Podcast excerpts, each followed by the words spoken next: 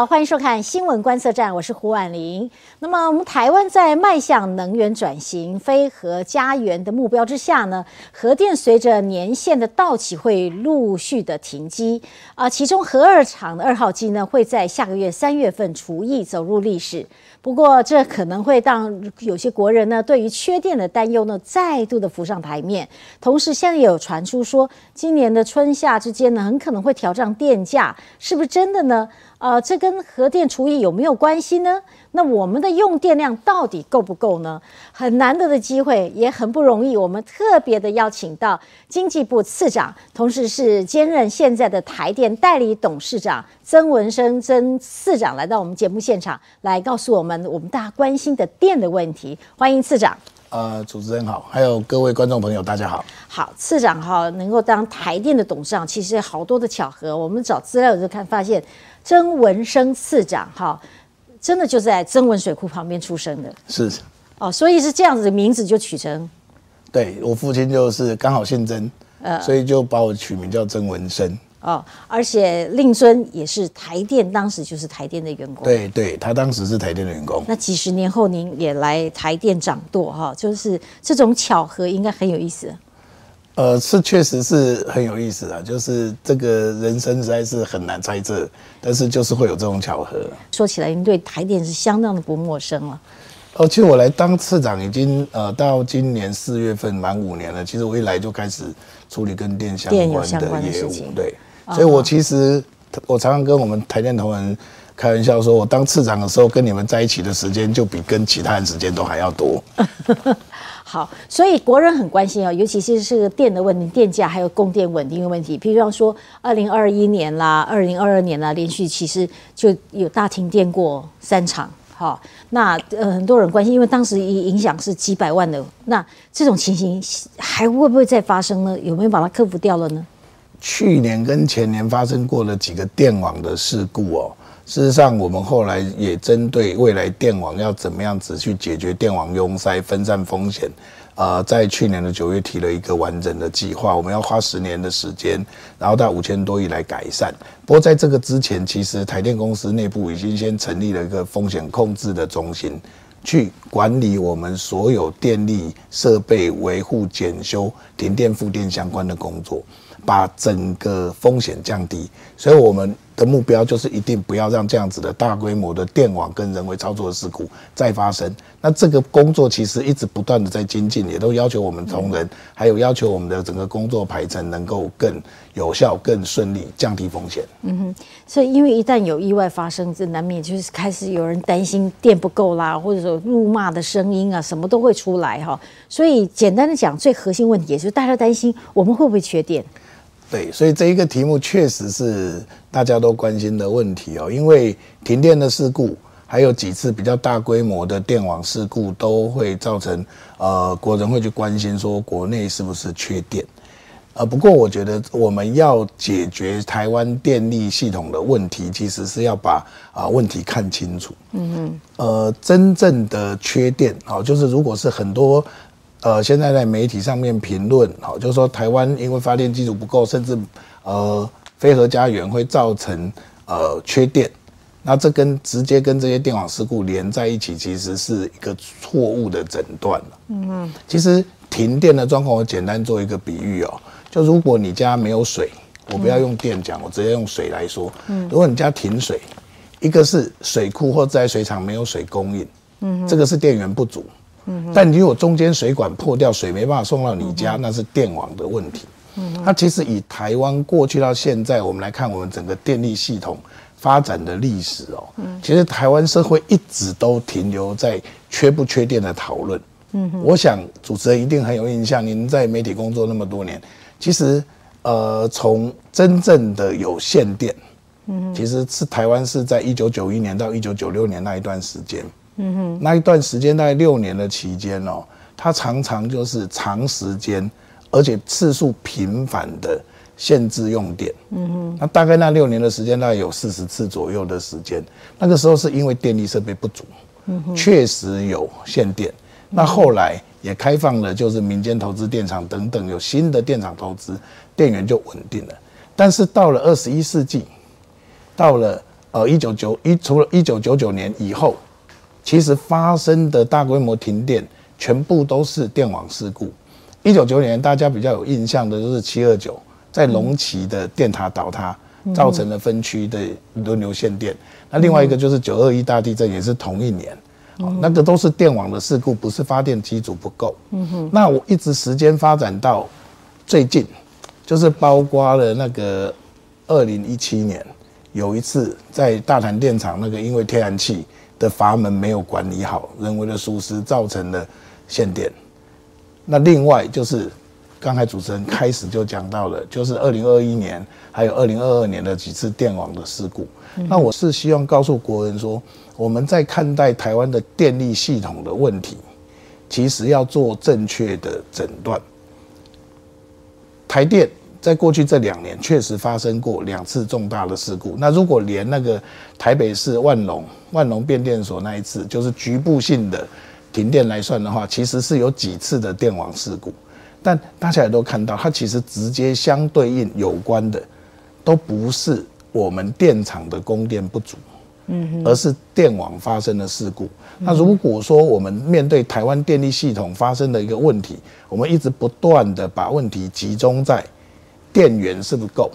嗯哼，忽略了其他真正该去检视的电网问题，我们可能会误诊，嗯哼，没有做出正确的判断。那这个社会花了很多时间的讨论，也都没有集中在问题的所在。然后我想说，这是最重要的一个，呃，我们需要先厘清问题的。所以有关电网的部分，其实是比较值得我们严肃来面对。那其实电网的建设在台湾也是相对困难哈，不只是盖电厂很困难，电网建设也很困难啊。呃，两千零二年那个时候有一个计划，就是我们的第七输变电计划，就是。台电要建主要的电力网，那其中有一些项目，现在才准备要动工，就是我们台北市的松湖变电站。嗯，那其实也是经过了非常多年的沟通，那所以我们现在因为高度的城市化的关系，所以我们要把电送到家户。现在非常重要的瓶颈是这一些电力设备、电线跟变电设备。那尤其遇到我们的都会地区都在都更。那都更的状况会是什么样子呢？就是原来比较低矮的房屋，会透过都更盖新的建筑，它可能本来是一个三到四层楼的楼房，一下子拉到二十层楼的楼房，所以它的用电量，光是看那个楼地板面积，你大概就知道说它可能要乘以五倍。那原来的电力系统是绝对没有办法供应像这样子的一些电力的，那要盖的是新的输电系统。嗯哼。而不是电源。那我们现在台湾一定陆续，尤其是都会区，都会陆续遇到这一些，我要开始改变都市的面貌，同时就是在改变建筑的同时，其实我们也希望就是说，呃，跟地方政府合作，能够给我们更多的空间，去让电网的改善，在都市更新的时候同时做到。所以我要说明的是，我们有很多电网拥塞等等的问题，将会是台湾下一个阶段电力发展非常重要，要准备要努力去改善的一些问题。这跟电源是两件事。我们现在看到了非常多的停电的事故，尤其是媒体最近常常会报道，很关心这里又停电，那里又停电，就把它想成是缺电，但是答案不是这样。答案不是这样，而且我也要跟主持人说明，要跟观众朋友说明。我们在二二十一世纪，就是这个世纪以来，其实我们的电力供应最充分，大概是两千零八年、两千零九年。哦，那个时候因为金融海啸的关系，产业没有那么活络，所以用电比较少，所以它那个备用量就很高，超过二十 percent。可是当年度的停电事故大概有一万四千多次，而就在去年，我们的停电事故已经降到八千一百多次。事实上是降了四十几个 percent，降的比例非常的高。可是因为大家非常关注我们电力的问题，所以说大家觉得说啊，停电的事故其实增加了。事实上，我要跟各位说明，就是说从统计上来看，二零二八年、二零二九年，就是我们的电力备用量非常高的时候，事实上停电的事故次数是比我们在去年还高的。所以，我们是真的需要把这些相关的问题分开来看。电网问题归电网，电源问题归电源。好，那这个听起来这个电网问题是很很严肃的问题，那已已经着手进行了嘛？对，我们去年九月，事实上，啊，台电公司有对外正式发布，就是我们有一个十年的电网韧性加强的计划，它主要的核心理念，嗯，就是要让我们的电网，过去我们都是直接把电。送到沿着我们中央山脉建的主干线上面，嗯然后再透过中央山脉这个主干线，我们的主干线，嗯分配给各县市。那这有一个非常大的好处，就是它可以跨县市融通，就是南电北送就靠这个主干线。嗯哼，好，它有效率，但它因为不够分散，所以像三零三一个事故，就一个大的变电站跳掉，就会影响整个南部地区所有的供电。发电机都停下来，那这样子的一些呃过度集中的状况，在我们接下来的时间是要赶快快速把它做做分散，那这是我们重要的一个工作。嗯，当然现在的这个电的这个呃来源哦，其实生成的方式很多种哈，有呃燃煤、燃气，有现在还有少部分的核电，那么当然有绿能、再生绿能等等多元哦。但是像今年是南部现在缺水。好，那很多地方都亮起了这个黄灯和橙色的啊，尤其这个台南地区的这个水源告急，比方像呃增温水库啦，好乌山头水库啦，他们的这个蓄水比例其实真的是偏低哈。像这个会不会连带的倒过来会影响我们的供电呢？呃，其实不会，嗯哼，呃，应该要这样讲，就是说，其实增温水库大概是这几个水库里面有水力发电的，那它其实它的那个发电机组才四万。其实它的那个机组并不大，我们现在任何盖的一个新的机组，最小的大概六十万，大的一百三十万，所以其实那个是早期的水利机组，所以它的规模其实不大。嗯，那台湾最大的水利机组事实上是在中部，就是日月潭的水利机组，再加上大甲溪的水利机组，那两个才是最主要的我们水利发电、水利发电的核心。所以南部这一次那个缺水的状况。那个跟我们的发电不会有关系，而且原则上在南部主要都是水的需求为主，电力的调度其实是跟着水的需求，就它有放水我们就发电，所以它并不影响供电。那导致水的问题要另外的做做解决。那在这整个的整个电力的供应上面哦，台湾二零一六年以来，我们的整个电力系统为了要因应减碳的措施。所以再生能源的发电已经上来，那发电的部门其实有再生能源，有火力发电，嗯，有核电，那还有水利。那很多的评论在担心，刚才主持人讲的，就是今年三四月会不会因为核电机组除役，嗯哼，然后就造成台湾缺电，嗯哼，那我可以很肯定的说不会，嗯哼，那我也可以跟各位说明为什么。第一件事情是，其实我刚才说到，在一九一九九一年到九六年的时候，曾经发生过限电。嗯哼，那那个限电的状况，当时的台湾电力的负载大概是一千六百万千瓦。嗯，那其实我们去调当时的记录啊，就是限电的状况。其实我们所看到的限电的理由，有的是某一部核电机组故障。嗯哼，就造成了电力供应不足，限电。那因为当时一部核电核电机组是一百万，我整个系统只有一千六百万，它一部机组就占了六个 percent。嗯哼，可是到今天，我们的电力负载去年已经到了四千万。嗯哼，一部核电机组的一百万，它还是它没有长大，还是一百万，它只剩下二点五个 percent。所以核电在我们现在的发电量比例当中偏低的，已经下降。啊哈，它的影响力就单一机组对整个系统的百分比，其实不及过去的二分之一。嗯哼，这是第一件事情。嗯哼，那第二个事情是，其实台湾的电力系统已经整个不同了。嗯哼，就是说再生能源的时代事实上是真的来了哈。那改变台湾的电力供应的，事实上跟再生能源发展有很大的关系。在媒体上面表达说，台湾接下来三四个月供电是因为呃核电机组要除役，然后南部又缺水，这个状况的描述事实上是没有去注意到。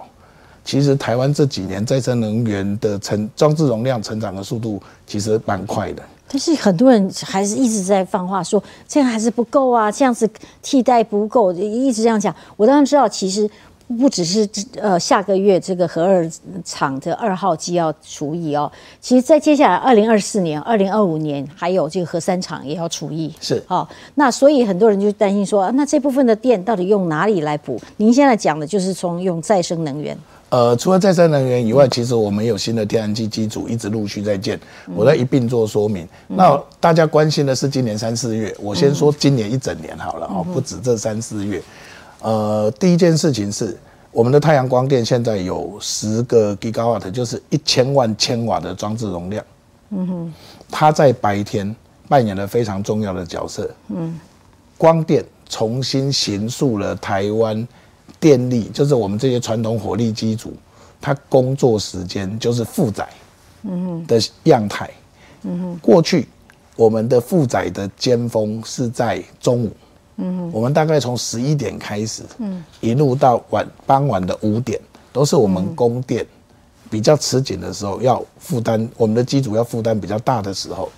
但是光电上来了以后，其实去年已经发到五百五十万千瓦以上。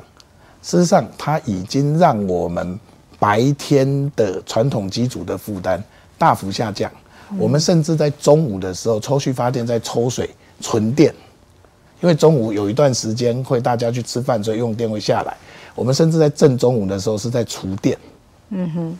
那这样子的一个改变，其实有两个重要的影响。第一，是我们的传统机组的负担下降了。大概比白天的尖峰少了五个 percent，甚至开始那个扩那个距离更扩张，可能甚至已经到了六个 percent 跟七个 percent，所以它晚上的负担尖峰是比较小的，这第一个。第二个，十一点到五点是六个小时，嗯哼。但事实上，我们夜间峰的时间其实上变变短了，它大概就是晚上六点到九点这一段，嗯，是夜间峰的时段，嗯哼。当我们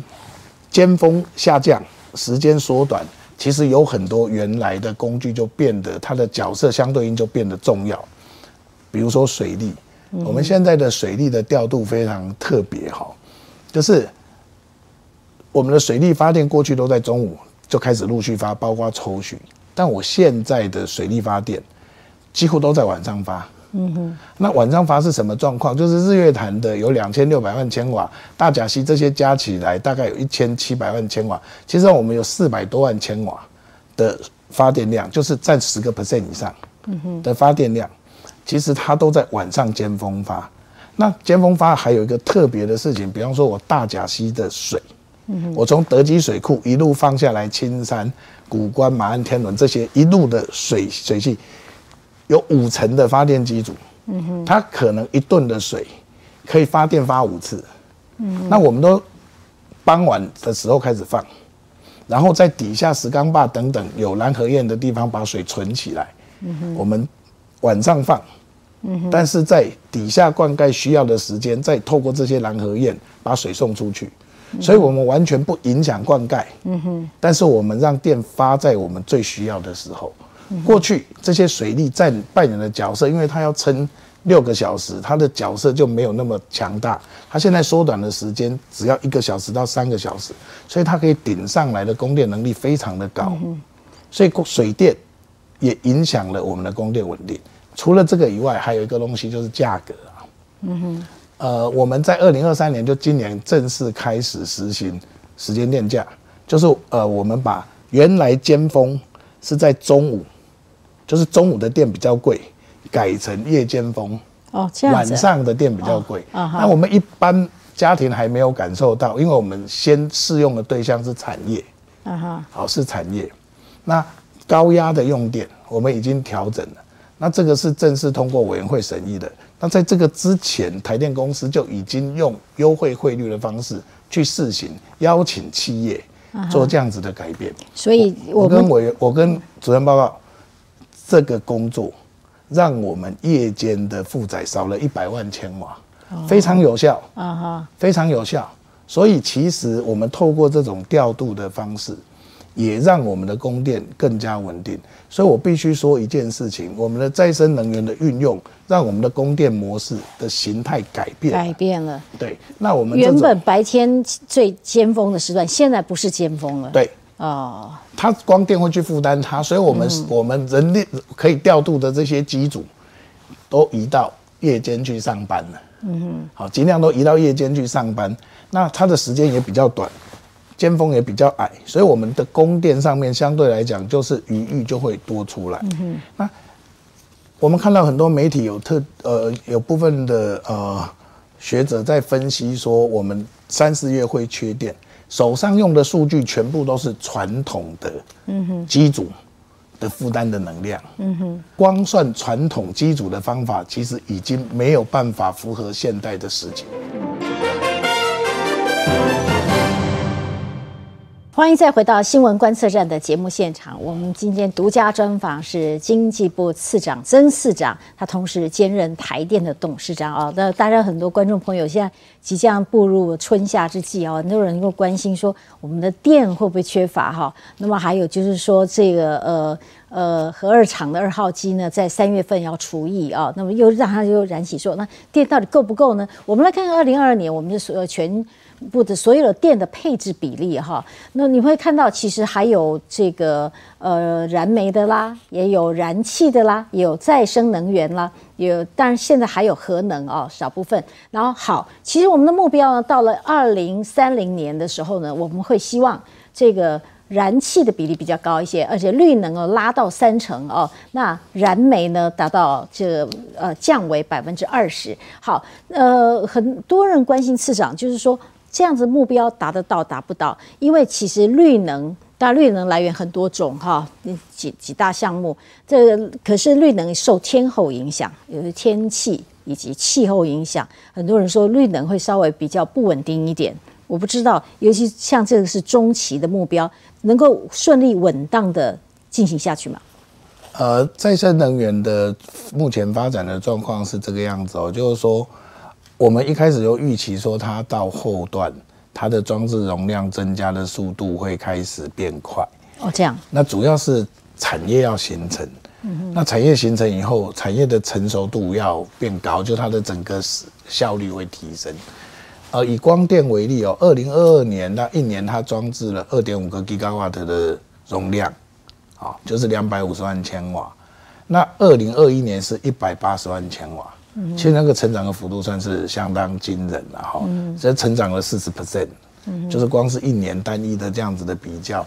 那当然会不会每一年都可以成长四十 percent？那不太可能，它到后面以后就它成长的速度会趋缓，它会成长速度变快，然后慢慢趋缓。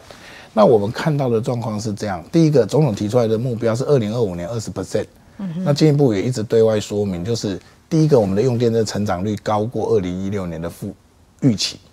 那第二个是我们在二零二五年下半年这些装置做好，它要发挥功能会在二零二六年，所以我们大概现在进一步的目标跟我们估算起来，我们可以做得到二十 percent 会在二零二六年，就是一个大概八年的七八年的计划，可能会延后一年落实。那接下来到二零三零年，从现在开始算，还有七到八年的时间。那我们要达成三十 percent 的目标，事实上有两个是主力了哈。我大概简单的测算一下，我们现在预计的速度是，呃，二零二五年以后每年的离岸风电是一百五十万千瓦的装置容量，那太阳光电是两百万千瓦的装置容量。哈，这两个加总起来，因为光电的发电度数会比离岸风电少。好那他们两个加起来大概一年可以发约八十亿度电，八十亿度电。那我们现在台电的度，就是全国的发电度数大概是两千两千八百多，两千九百亿度电。那其实是一年会换掉二点多个 percent，所以四年的期间，因为我从二二七、二八、二九、三十来算，约当的速度大概就是一年可以二点七个 percent，那就十十点八个 percent。那我们可以从二二十趴到三十趴，那中间如果中间有什么打个折扣，所以我们算出来是二十七趴到三十趴，所以这个数字上背后是有科学依据的，是我们有全部测算过的，所以这个目标我们认为在我们的掌握上是会达成的，嗯哼，是会达成的。那除了这个以外，大家一定关心说啊，再生能源受到限制，比方说光电晚上不发，风电没有风的时候不发。嗯那其实我们一直对外说明，尤其是国发会在对外的版本上面都有提到，就是我们要达到近零目标，事实上不会完全排头排除掉我们现在的机组。嗯，我们现在的火力机组未来大部分都会会未来会全部都换成那个天然气机组。嗯嗯，那天然气机组它现在燃烧的是天然气，它的排碳量是燃煤的大概四成，到四成五左右。嗯，所以它第一个部分它就先减了碳。嗯哼，那这些机组其实在未来还会再陆续布置，因为到了二零五零年，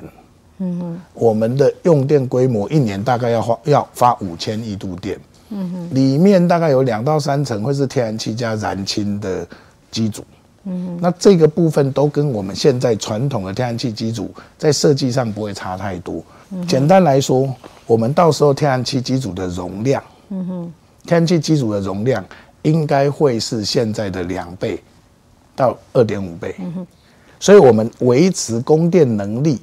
是会维持住的，只是这些机组用含碳的燃料来发电。的量会下降，会由再生能源来替代。我我们在估算自己的这个用电需求，是不是有加入台商的回流啦、外商的来这里来台投资啦，还有些是科技设厂啊？哈，因为这这几年有些我们半导体在岛内各县市其实不断在增设分厂，这个都算进去了。对，我觉得主持人问到一个重点了，这个也是台电跟经济部这几年做的重大变革之一呀，哈。嗯。而过去我们在在估算，就是我们的电力负担，就是我们叫做负载预测，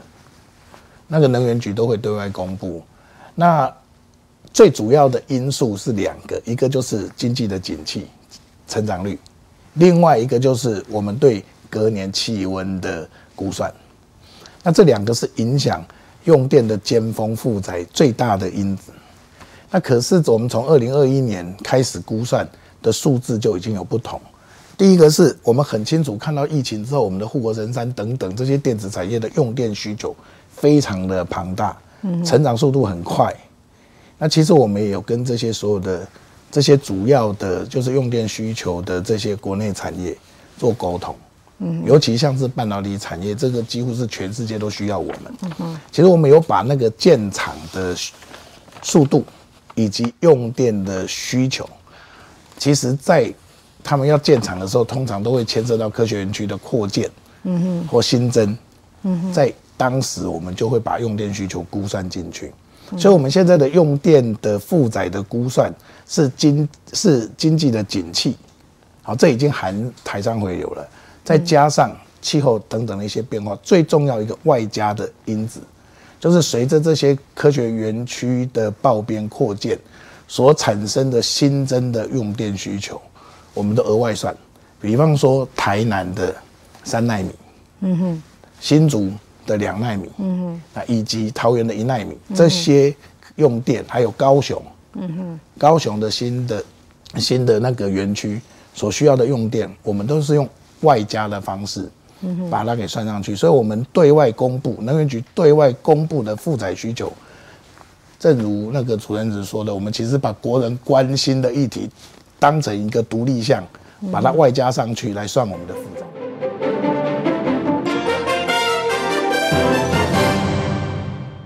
欢迎再回到新闻观测站的节目现场。我们今天的焦点话题哈，就是关心台湾的这电的问题，尤其二零二三年的用电哈。那么当然刚才听到次长的说明啊，也提到说呃，可以看到这个台电其实是超前部署，也必须要提前计算精算未来的发展。而且我看到有一个计划是说，二零五零年是这个近零排放。那这个就是说，你们的规划已经看到了二零五零年，其实我们现在才二零二三年哈，所以是二十五、二十六、二十七年后的世界，这应该是又要什么样的境界？那二零二五、二零五零又是什么样的境界呢？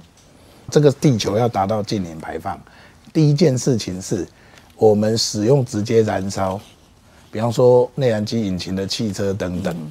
要么你要有补碳的设备，不然你就要转成电动车。所以第一件事情就是，这些过去烧油的这些事情会转成电力来供应，所以电力会开始持续成长。那但是这个成长要用什么代替？要用尽量用零碳的发电。所以再生能源的发展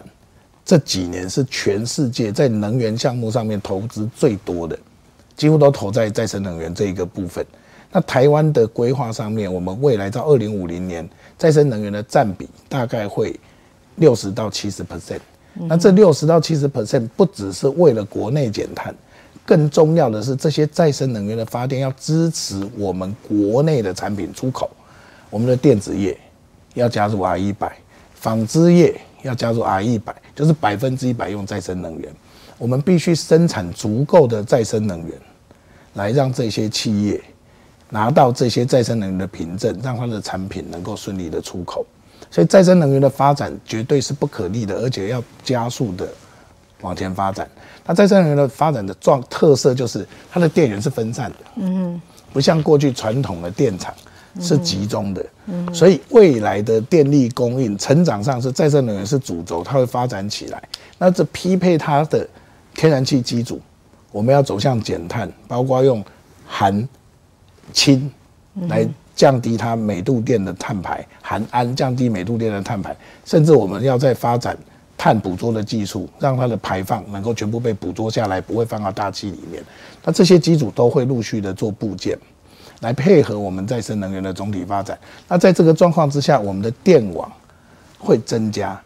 但它会是分散型的增加，不再是集中式的增加。那与此同时，我们的很多的电力设备。在换代的时候，我们也开始台电公司也开始做了一些转型。我想主持人一定会有兴趣啊！台电现在规划的新的变电站，只要是在都会区，几乎都在地下室。哦，那地下室上面其实是正常的办公大楼，就是台电在在板桥新板特区那边，前两天才一个新的，就是我们的南区处北台北南区的区处，才刚刚落成使用哈。它就是底下是变电站，然后一楼是餐厅，然后楼上是我们的办公处所。所以台电公司第一个服务中心是缴电费不在一楼，因为以前缴电费一定在一楼，缴电费现在在八楼。嗯，新的量体都会出现，随着电网的改善，我们也会改变台电电力设备的样貌，让它不再是临闭设施。我们希望这一些重要的。那个电力设备未来透过它新的建筑方式，有机会，我们希望它变地表。好，次长，我这时间最后要请教您一个问题啊，很多国人很关心的，因为说台电其实这几年也也亏损了不少哈，有像去年就亏损了两千六百多亿哈。那大家就在谈到，这报仔也都在说，有可能今年春夏之间要涨价，电费要涨价，会吗？呃。春夏之间是这样，就是我们规定电价调整的时间，嗯，是在三月审议，四月一号开始施行，所以每次都是在这个时候讨论的哈。这那这是这碰到一定是这样哈。那现在电价的状况是这样，就是台电的电费大概是全世界数得上号的低了哈。我们大概平均就是民生跟工业用电分开来比，我们大概都前五名的低，其实是真的很低。那我们最主要的竞争国就是韩国，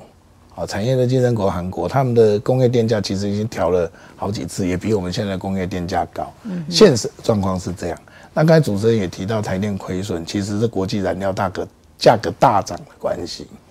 那我们看到的情形是这样啊，就是好消息是，今年年初开始到现在，燃煤价格已经开始回回档。嗯哼，那个去年飙到四百多块。等我们采购处的都都看到那四百多块，都一辈子没买过这么贵的煤啊。嗯哼。那最近大概看了我们的燃料处大概看了，它开始下降。我看到的资料是已经降到两百块左右，就是跟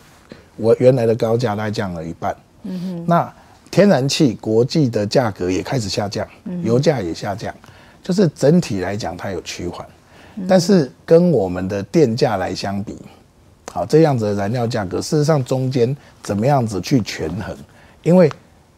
价格下来了，这是好的讯号。嗯哼。但是过去的亏损以及跟现在电价的幅度还有一些些距离，这个怎么处理？那当然，台电跟中油扮演的角色，我们其实是稳定国内的经济，嗯哼，而且要稳定民生的供应。央行的总裁都公开出来说，台湾的物价指数能够维持一定的稳定，台电跟中油哦，其实扮演了很重要那的角色。那你所以就是跟你这个倾向，这个价格可以再持续稳定下去了。呃，我要这样子说，我们 台电公司有台电公司持续永续财务的需要，我们会把我们的考虑跟委员会做报告，因为有一个电价审议委员会做做决定啊。那因为我现在是台电公司的代理董事长，我本来是那个委员会的召集人，我还辞了那个委员会的召集人，所以我现在的角色是球员，这个不能够不能够当球评，是不能当裁判，也不能当球评，我只能跟主持人说，我们会把实际的状况跟委员会做报告，然后让委员会做总体的考虑。我想说，这个是我们接下来会好好做的工作。但是国人都比较不希望涨价，呃，我要这样说哈，就是说，其实我们看到意见了，比方说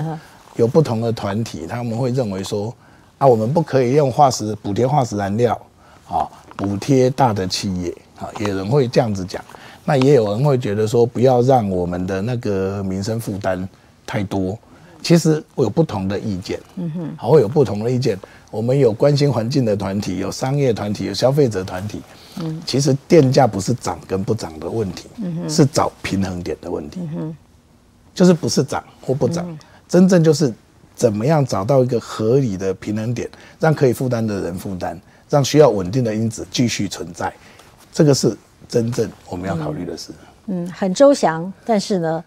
呃，很模糊呃，但是我们我们要用耐心等待，不，这这个答案就是在一两个月之间而已吧。没错，这个是我不能讲啊，所以是因为我是我是考生呢，所以我不能够说，所以我们希望能够让委员会来决定。啊哈，不过也可以听得出次长这个我们台电啊，这这个在布这个布电也好，这个电的处理啊，其实是有前瞻性的这个考量。非常谢谢您，也谢谢观众朋友的收看，我们下周同一时间再会喽。